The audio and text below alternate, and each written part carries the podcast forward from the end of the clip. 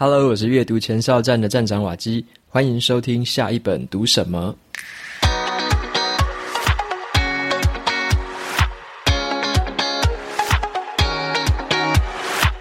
今天我想要跟大家分享的这本书，它的书名叫做《一流的人读书都在哪里划线》。好，那所以你听这个书名就知道了，今天的书就是在讲如何读书啊，如何划线，如何抓重点这样的一件事情。所以我在今天的节目里面想要跟你分享，就是这本书里面我学到的五个诀窍，关于说如何样读一本可能商业书或小说。那另外就是说，怎么样从作者的视角去看这个世界，以及呢，怎么样在书里面划重点，还有更有趣的是，怎么样在书的外面也可以划重点。好，那所以会跟你分享五个诀窍。再来最后的话，我也会分享一下作者在书里面讲到的一个如何选书的一个一些招式。所以在今天节目的后半段，我也会跟大家分享一下这个作者教我们说怎么样选书的十一个小技巧。在说今天的书之前呢，想要提供给大家两个福利哦，就是跟这本书有关系的。好，第一个是这本书的出版社天下杂志，因为它六月三十号刚好要重新再版这本书，所以它特别提供了大家两本的这个抽奖证书。所以你有兴趣的话，可以到 show notes 里面我的部落格文章进去，可以参加抽奖，抽出两本的这个抽奖证书。第二个福利呢，是来自 Kobo 电子书，它提供了我们一个折扣码，那你可以用这个折扣码买这本书，就可以得到七折的优惠。折扣码的这个名称是 Kobo Waki K O B O W A K I。完整的资讯你也可以在 Show Notes 里面找到买书的连结，还有这个折扣码的这个文字。好，那有兴趣的话，大家也可以去参考看看 Kobo 电子书，这也是我非常喜欢用的这个电子书城。OK，那接下来的话，我就继续来分享一下这本书的一些内容哦。那首先呢，要先跟大家介绍一下这本书的作者是谁，因为你听到这个作者的背景之后，你会觉得诶，蛮有意思的，可能更有说服力一些。好，那这本书的作家呢，他是一个日本人。他在日本有一个很厉害的称号哦，我听了之后好羡慕哦。他这个称号叫做“日本第一书评家”，我有得到这样很厉害的一个称号哦。那他是一个之前呢，他是日本亚马逊公司的共同创办人，所以他一开始呢，就是有在这个书籍的这个领域，所以混得还不错了。所以说他有被业界哦称为这个金牌采购，有点像是说他。挑到的书，他所这个慧眼独具哦，看到这个书，他觉得会卖座的哦。他做过很多畅销书，所以他这个眼光非常的不错。还有一个很特别的地方哦，他在亚马逊的这个工作的两年的期间，他一共写过了一千篇的书籍呃书评哦，两年之内写了一千篇的书评哦，就是很厉害的一个数字。然后他如何读书呢？他如何划线？如何抓重点？如何选书？就是我很有兴趣的一个话题。好，那所以说我读这本书，其实有一部分也是看到了这个作者的背景，觉得哇，好有意思，所以我就找这本书来读了。那么这一位日本第一书评家，他的名字叫做土井英司。好，土井英司先生。那么他还有推过一本畅销书，大家应该都蛮耳熟能详的。那本书叫做《怦然心动的人生整理魔法》。这本书在全球真的是热卖到一个极点，超过六百万本的一个销售量。那所以说，他这个土井英司这个人呢，他在商业书籍的一些这个选书的方法跟他的眼光是有他很独到的地方，以及呢，他怎么样去读书，他怎么样挑重点，他为什么可以看到一些书里面别人看不到的一些有趣的地方，或者是说看到一些这个商业书籍里面的卖点，把它打造成畅销书，那就是因为他蛮懂得怎么样在书里面划线、划重点。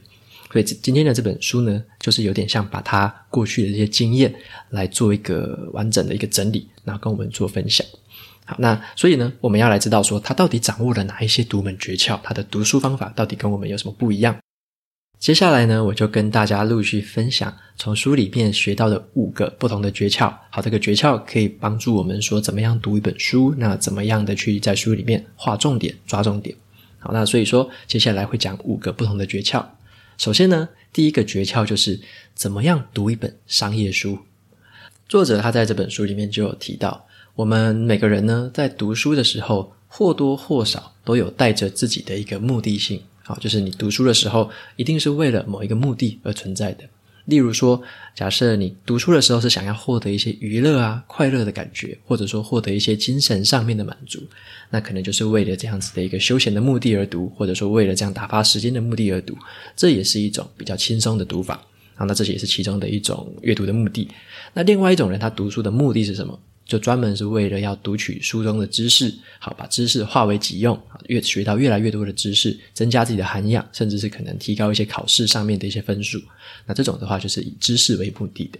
那另外一种人，他可能是想要学习这个技能，哈，学习新的技能、新的技巧，然后看完书之后，想要把它用在实际的生活上，实际的去练习。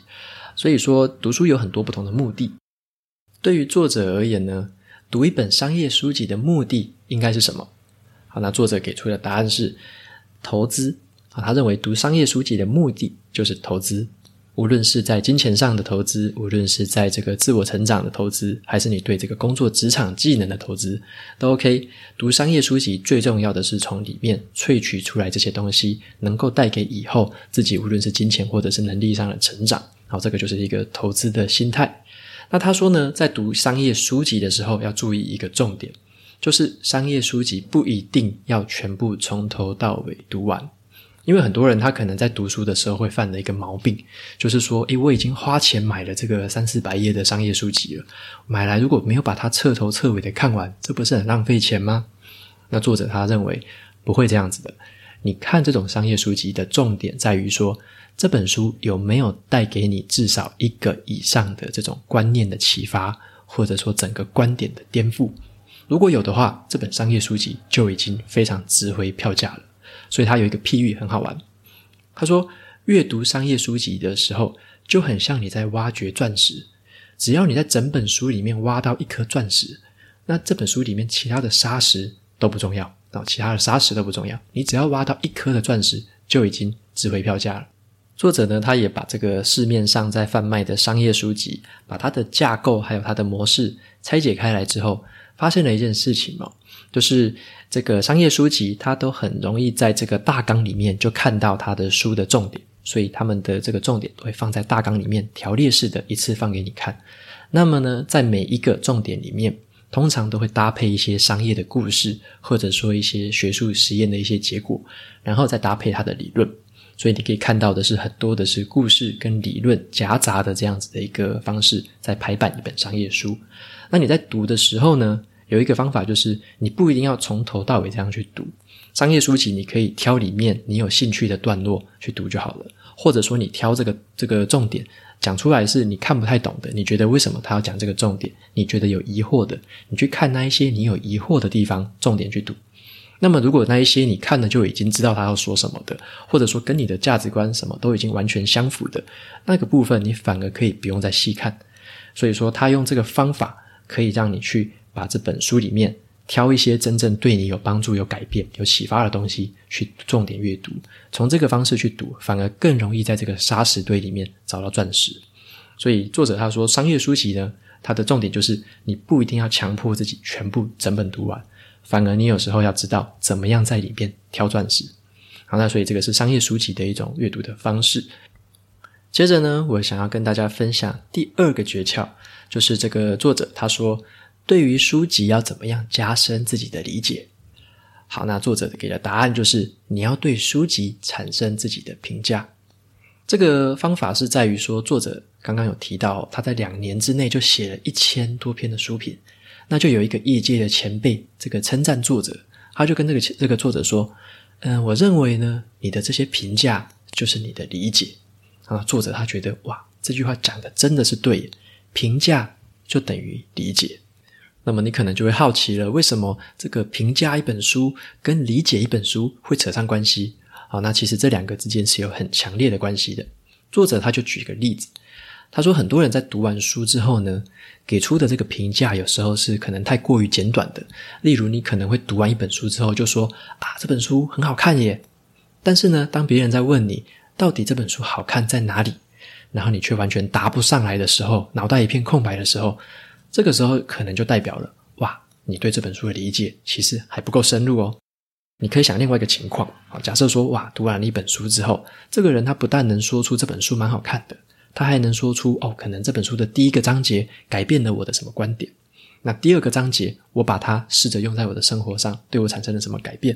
好，那第三个章节，我不怎么同意它，所以我认为正确的应该是怎么样？好，那如果一个人对于这个书本的评价，读完之后会有这样子的一个评价出现，很广泛的，或者说很多元的，甚至有自己的观点的，那这个时候作者他会认为这样子的，就是代表你对这本书的理解力是够高的。所以从作者的这种方法，我们可以发现一件事情。就是理解一本书呢，往往不是说你读得越快，或者说你记忆力记得越好，你把每个字句都记下来了，这并不是代表理解力的提高。反而，什么叫做理解力的提高？就是透过你自己的消化跟吸收之后呢，你用你的话，你用你的文字，把这本书的内容，或者说把你阅读到的东西的内容，给它写下来，分享出来，说出来，告诉别人。在这个过程中呢，你就真正的是在慢慢的提高自己的理解力。因为你要真正的懂了，真正的理解了，才能用你的话说出来，让别人也懂。而我自己呢，对于作者所讲的这个方法或他说的这个观点是非常认同的。因为我在这一两年来也持续的在把我的读书笔记记录下来，然后分享出来。我就发现说，在这个过程里，我领悟到了一个心得，也就是整理资料会带来精辟的见解。因为啊，我们在整理资料的过程中，一定会遇到我们原本不熟悉的东西，或者说我们原本不认识的东西。那你在整理的过程，为了要说出来，为了要写下来，就一定要再去研究得更透彻一点。可能你还要回去再翻书，翻到那个段落，再重新复习一次。甚至有些东西，你可能还要 Google 去找其他的资讯来辅助说明。在这个过程里，就有点像是强迫自己做一个刻意练习。像我自己在读一些书本的时候啊，可能第一次读的时候还没有办法完全理解里面在讲什么，那反而是当我在把这个读书笔记整理的过程之中，重新的去理解的这个过程之中，我才对这本书真正认识的更深刻了。有时候甚至才可以看到这本书背后所要传达的一些讯息。所以我认为这个整理资料可以带来精辟见解这件事情，是我学到一个很棒的一个收获，也分享给大家。所以说，你对于一本书籍的评价，很多时候就代表了你对于这本书籍的理解程度。如果你也想尝试一下这样的阅读方式的话，你甚至可以试试看，在这个社群媒体上，像是 Instagram 或者是 Facebook，在你读完一本书，或者说你还没读完都没关系，读到某一个段落，你有感而发的时候，你就把里面的东西写下来，写出一些你的心得，然后把它分享出来。透过这样子，有点像是小段小段的分享。累积出来，就会累积成一个你对于这本书很完整的一个评价跟理解。可能你在第一本书的时候还没有办法体会到什么东西，但是当你可能分享到三本、五本，甚至是十本以上的时候，说不定你会体会到一些跟以往不同的一些感受。你可能会发现自己对于书本的理解渐渐的提高了，对于一本书的感受力也慢慢的提高。这个时候应该是一个很有收获的一个时刻，所以也推荐大家可以试着用一些方式去练习看看，来评价一本书，加深自己理解力的这个方法。接下来呢，跟大家分享第三个诀窍，就是你在看书的时候呢，尽可能的去想象自己是带上了一个作者的滤镜。好，带上作者的滤镜，就是尽可能的来试着用他的角度来看世界。这个原因是什么呢？因为我们知道说，我们自己每个人在生活，可能都是用我们的视角在看世界，都是比较狭隘的。那看书有一个好处，就是你可以让这个别人，这个作者，他可能是花了好几十年的功力才写了这本书，所以他把他整个人的这个思想跟经验，就浓缩到一本书里面。你可以透过这本书里面看到他怎么样看待这个世界的，所以阅读就可以让我们用很短的时间、很高效率的从这个作者的角度中去看他活过的人生，他所经经历过的事情。所以在看的时候，你可以去用这种想法，就是先不要带批判的心态，你先从作者的视角去看他说他怎么说这个故事，他怎么判断这些事情，他为什么会有这样的想法跟价值观出现。所以用这个作者的滤镜来看一本书。那另外呢，就是说也不要说单纯只挑那一些很挑食，就是只挑你喜欢的作者，或者说只挑那些跟你价值观完全一样的作者，这样子会有点挑食的状况，变成说越读越偏颇，那这个状况也不太好。所以作者他就建议说，你有时候甚至要去挑一些跟你的价值观不一样的作者的书来读，因为透过读那样的书，你就带上了跟你价值观不同的人的滤镜，透过那样的滤镜去看世界，可能会让你看到不一样的一些观点跟角度。所以看书不要挑食，也是作者在这边跟我们提醒的一个重点，就是试着带上不同的滤镜，用不同的角度、不同的滤镜来看这个世界，可能你会得到更多元、这个视野更广阔的一个观点。再来跟大家分享的第四个诀窍，叫做怎么样在书本里面去画线。像我们在读书的时候啊，会喜欢在里面可能画一些重点，或画一些好的句子，把它画下来。那作者他就提到一个很有趣的观点。他说呢，有一些划线单纯叫做自我陶醉线。什么叫自我陶醉线？就是你看到的一些句子，觉得说哇，这个是我的价值观，这个跟我想的一模一样，我就把它画下来。那觉得说哇，这个跟我的信念是一样的，我就把它画下来。这种就是有点像是看到英雄所见略同的那种感觉。那如果说你画这种线画很多了，有时候呢，对你反而不会有什么太大的帮助，因为单纯的是自我陶醉，你只是把自己已经知道的事情再重新画一次，加深自己的这种感觉而已。那么作者认为，怎么样在书里面画线是真正有效果的？他说呢，反而是要读到那一些你看过去不太舒服，或者说你看了其实没有很懂的那种句子，反而是那种地方你才值得去画线，因为你把它画下来之后，然后你可能把它记在某个地方。说不定改天你回头再读，你会发现说，原来那时候我看不太懂的东西，原来我已经理解了。或者是说，你回头再看当初让你觉得没有那么舒服、没有读得那么顺畅的句子，后来你终于理解了作者的观点是什么。当这种线画下去之后，才是最有价值的线。也就是说，阅读是一种创造差异的行为。因为呢，你不要说只加深自己已经固有的观念，或者说把自己已经知道的东西画得密密麻麻。反而是你要接触那一些你其实没有那么熟悉的东西，或者说让你感到没有那么舒服的东西，你要去接触那些东西，你要去试着理解那些东西，把那些线画下来，再去加深自己对那些事情的理解。这个方法呢，其实就是突破舒适圈的一个最好的一个做法。像是你在舒适圈里面画这种自我陶醉线的话，是不会进步的，是不会成长的。但是呢，你去画那一些你还不太懂的，你还无法完全同意的那些线，反而可以让你去突破舒适圈，看到舒适圈外的东西，试着去理解，试着扩大自己的舒适圈。那这个时候才是真正会成长的一个地方。所以这个地方就是在书里面划线的一个技巧，还蛮值得学习的。再来的话，分享第五个技巧。是在书本外面划线的技巧，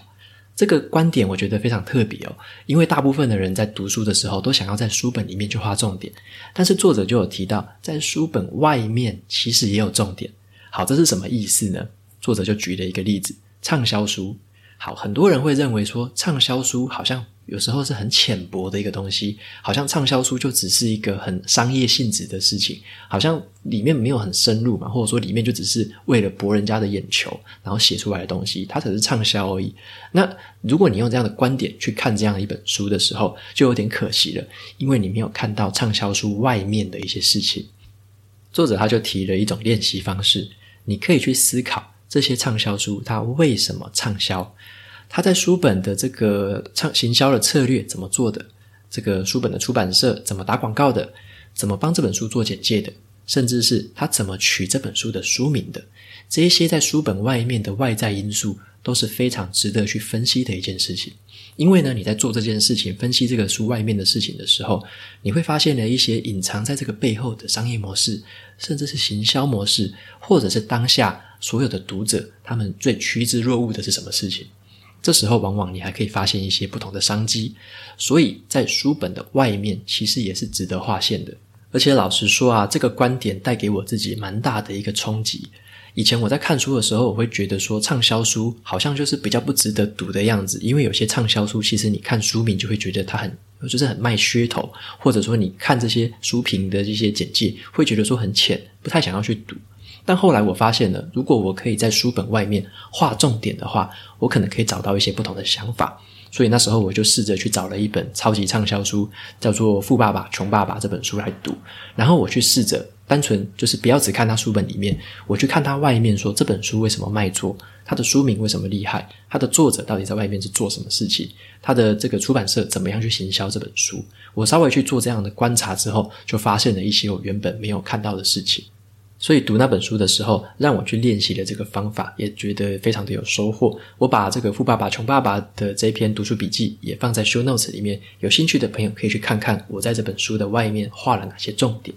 好，那以上的话就是今天跟大家介绍的这本书里面带给我们的五个关于读书的诀窍。好，那总结一下，第一个就是读商业书的方法，就是不要觉得全部要读完。你可以读商业书的时候，发现说自己是在挖钻石，只要挖到钻石，其他的沙石都不重要。再来第二个就是对书籍的评价，就是理解。你要加深自己的理解力，就必须要试着对这本书籍去评价，把它说出来，把它写下来。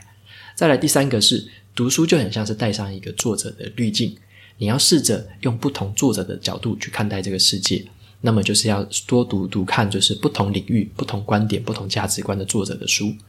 第三呃，第四个呢，就是在书本里面划线的技巧。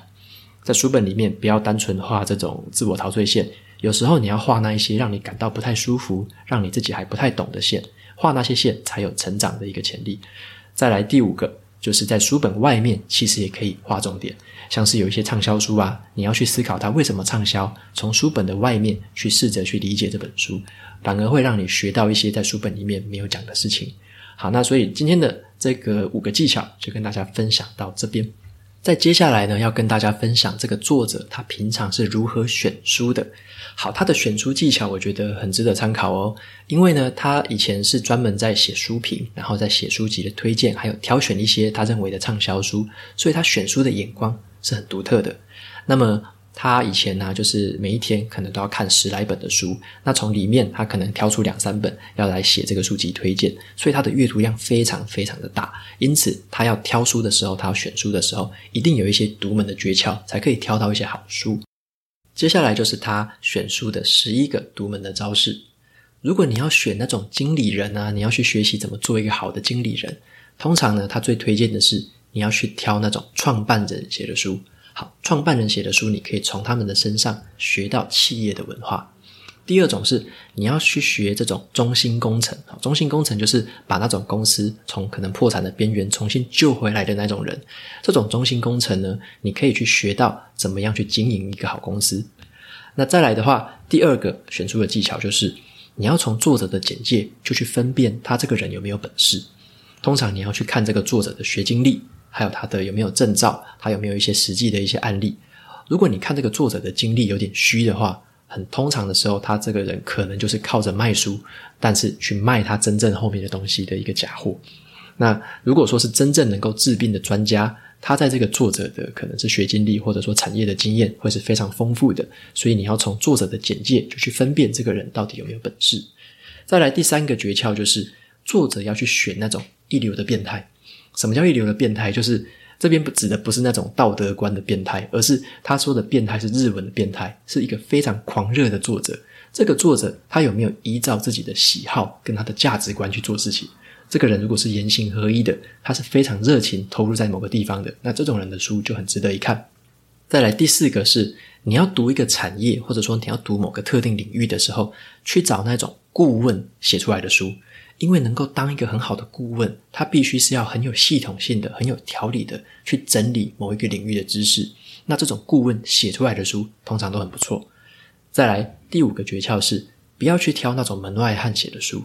你要注意的是那种，就是可能是网络名嘴啊，或者说什么评论家、叉叉叉评论家写的书。那那一种东西。常常会是一年出版好几本，好，他可能是一年就会出版了两三本书，或者是跨了自己好多个领域，管到海边去。那你要去分辨一下，他写的东西到底是不是他在行的，还是他只是东沾西沾，每个地方都沾一点。这种门外汉写的书就要尽量的避免。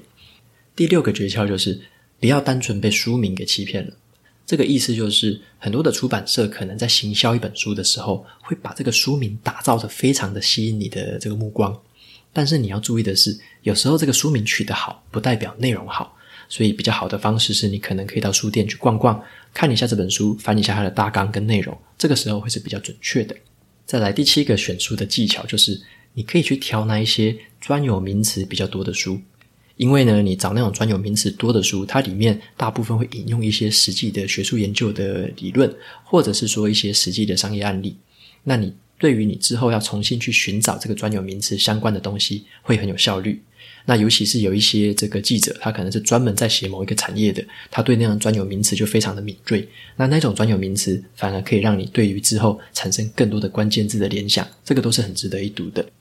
再来第八个选书的诀窍就是，如果你在书店啊看到一本书的前几页，你就觉得哇，好值得划线哦，你前几页就好棒了，那这种书就直接买了。因为是一本好的商业书的话，通常它的开头就会写得很好，尤其是当作者真正很理解这个事情的本质，很知道他要讲的东西，他大部分会在一开头就有能力传达给你，豁然开朗。所以一开始如果就看到这本书觉得可以划线了，那就直接买了吧。好，那第九个选书的技巧就是这个书本尽可能的要有比较大量的资料去佐证。好，那意思就是说有一些书呢，它会。蛮喜欢去把一些他引用的这个文献，或者说引用的这个书目写在后面，记录在后面。那这种肯去引用大量资料的这种作者，通常对于资料的考证是非常在行的。那这样的书是很值得阅读的。所以作者会推荐，如果书本有大量的资料佐证，这种书的立场或者说它的内容，应该就是比较扎实的。第十个选书诀窍呢，就是你挑那种翻译书籍的这种好书的几率会是比较高的。为什么翻译书的好书几率比较高？很简单，因为全球的书那么多，每天出版了这么多的书，能够被就是全球各地的这些国家所看重的这一些书籍，所被翻译回来的书籍，大部分它的品质一定都有一定的保障，甚至是它一定有独门的地方，翻这个书商才会想要把它引进国内，翻译成这个翻译版本嘛。所以翻译书的这个好书几率通常是比较高的。最后是第十一个选书的技巧。就是你可以挑一些书，它是有条列式内容的。那意思也就是说，当这个作者有办法把他书本的内容条列出来，或者说有步骤的、有分类的把它表达出来的时候，那代表这个作者的表达能力通常都有一定的水准。那你用条列式的方式去理解一本书的架构，通常也是比较迅速有效果的。所以以上呢，就是这个作者所推荐给我们的十一个选书的独门技巧，在这边分享给大家。以上呢，就是今天分享的这本书。一流的人读书都在哪里划线？有兴趣的朋友可以去参考 show notes 里面的这个抽出赠奖，甚至是你要直接买电子版的话，Kobo 的这个折扣码也在 show notes 里面直接付给你。好，以上就是今天推荐的这本书。最后来念一下 Apple Podcast 上面的读者评论。那今天这个读者他的名字叫做苦多样，应该是苦多样吧，我应该没有念错。那他留的内容是。让大脑和耳朵都享受的好节目。他说呢，感谢瓦基的节目，运动的时候听下一本读什么，让心情很放松。喜欢瓦基的说法，不同呃不贴心的广告才会惹人厌啊。之前在网络书局购买书的时候，网页推荐了我可能会喜欢的书，点进去看，觉得蛮有趣的。购买阅读之后，也觉得真的很精彩。所以贴心的广告会让人有愉悦双赢的感受。OK，非常谢谢这位听众的留言。那你有提到说这个贴心的广告这件事情，我觉得是蛮有意思的。因为像这种克制化的广告，有些人不太喜欢，但是在你的这个情况就帮到了你，因为他克制化的推荐了一本书给你，然后对你非常的有帮助。所以说这个广告的克制化到底是好或不好，或这个广告的追踪到底是好或不好，其实应该是还蛮有讨论空间的一件事情。好，那节目到这边就进到了尾声喽。如果你喜欢今天的内容，欢迎订阅下一本读什么，然后在 Apple Podcast 留下五星评论，推荐给其他的听众。你也可以用行动支持我，每个月赞助九十九元，帮助这个频道持续运作。如果你对这个频道有任何的想法或想要问我的问题，都欢迎在 Show Notes 里面的语音留言信箱录下你的声音给我。我每周呢也会在阅读前哨站的部落格分享一篇读书心得。喜欢文字版的朋友们，别忘了去订阅我的电子报。好的，下一本读什么？我们下次见，拜拜。